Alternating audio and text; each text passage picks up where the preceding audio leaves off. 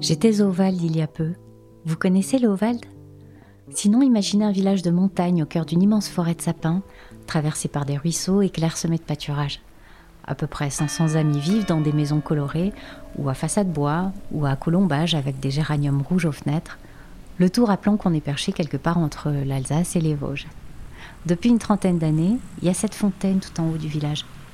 Les curieux savent qu'elle a été érigée en mémoire d'une personne originaire du lieu, Heidi Oval, née en 1906.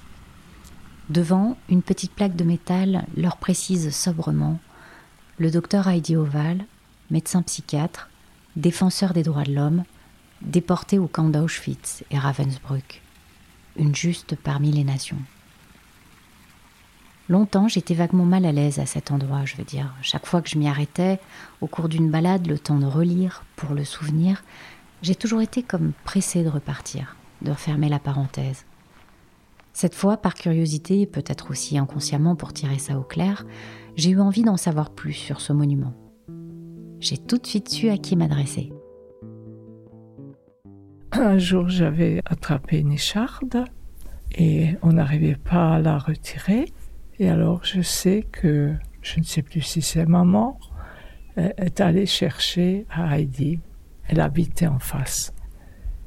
Et c'est elle qui me l'a retirée. Avant 39, hein. Oui, donc j'avais à peu près 8 ans. Elisabeth et Hanni, respectivement fille et sœur de Gérard Razeman, ancien maire du Howald. Un beau jour, alors quand Heidi Oval est décédé, le frère de Heidi, il est venu et il a offert à mon père le livre de Heidi. Il a lu le livre en une nuit. Hein. Il a dit voilà, j'ai le sujet de ma fontaine. Mon frère voulait faire mémoriser le passé de Heidi Oval, et qui était vraiment, c'était quelqu'un qui a osé résister. Elle n'a pas collaboré. Oui, je crois que c'était une, personne euh, avec une grande euh, aptitude humanitaire, hors norme. Dire non à tout ce qui est inhumain. D'oser de le dire et de prendre position. Je pense que c'est ça, c'était ça sa force. Elle avait des principes, voilà. Je pense que là, il y a l'influence du pasteur Oberlin hein, sur le secteur. Le pasteur Oberlin, c'était quelqu'un de très, de très grand, hein, de très important là-haut. Hein, donc euh, il a influencé Albert Schweitzer, je pense qu'il a influencé Heidi Oval aussi, parce que ça c'est une, université d'altitude ce qui s'est passé là-haut. L'autre jour encore j'ai pensé, c'est pas possible, c'était un tellement grand humaniste, et puis à peine un siècle et demi après, il y a eu de nouveau cette horreur du Struthof juste à quelques kilomètres de Waldersbach. C'est presque pas imaginable. Comme, comme, oui, comme le monde il est quand on voit ça, mais c'est pas possible, tout ce qui s'était fait. Je veux dire, quelle organisation de, de, euh, avec quelques bonhommes, on arrive à, à détruire euh, toute une humanité. Oui. Dans le silence qui nous saisit, la remarque d'Elisabeth sur cette coexistence des extrêmes résonne en moi. Presque pas... Elle met le doigt sur la nature même du malaise. Imaginable. Inimaginable. Parce que contradictoire exactement comme les émotions que je ressens devant la fontaine. Dans ce décor bucolique, le glissement du vent, les odeurs de sous-bois, les clapotis de louche devraient être tout à fait tranquilles. Mais le monument évoque les camps, le Struthof à quelques cols de là en suivant la route, à peine dix kilomètres à vol d'oiseau.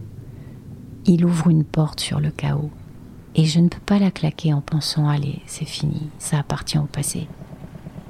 Parce que c'était hier, et déjà la montée des populismes, la remontée de l'antisémitisme. S'inquiéter, se détendre, folle tension, fou que nous sommes. Je m'en rends compte à présent. L'inscription sur la fontaine offre une issue.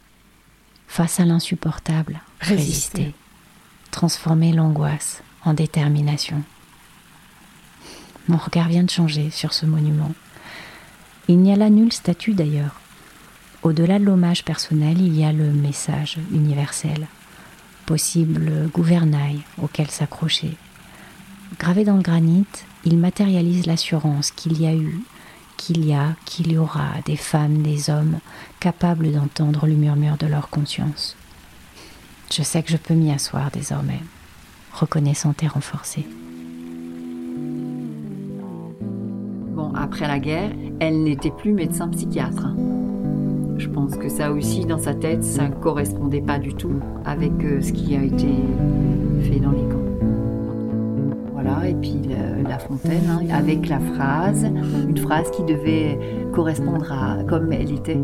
Petite fille de la montagne, si demain s'obscurcit et que s'ouvrent les failles,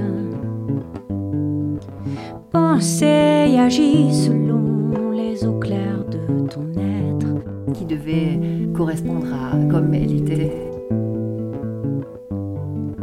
Andere Nachten, klare Wasser, Deine Seele, quelque chose comme ça.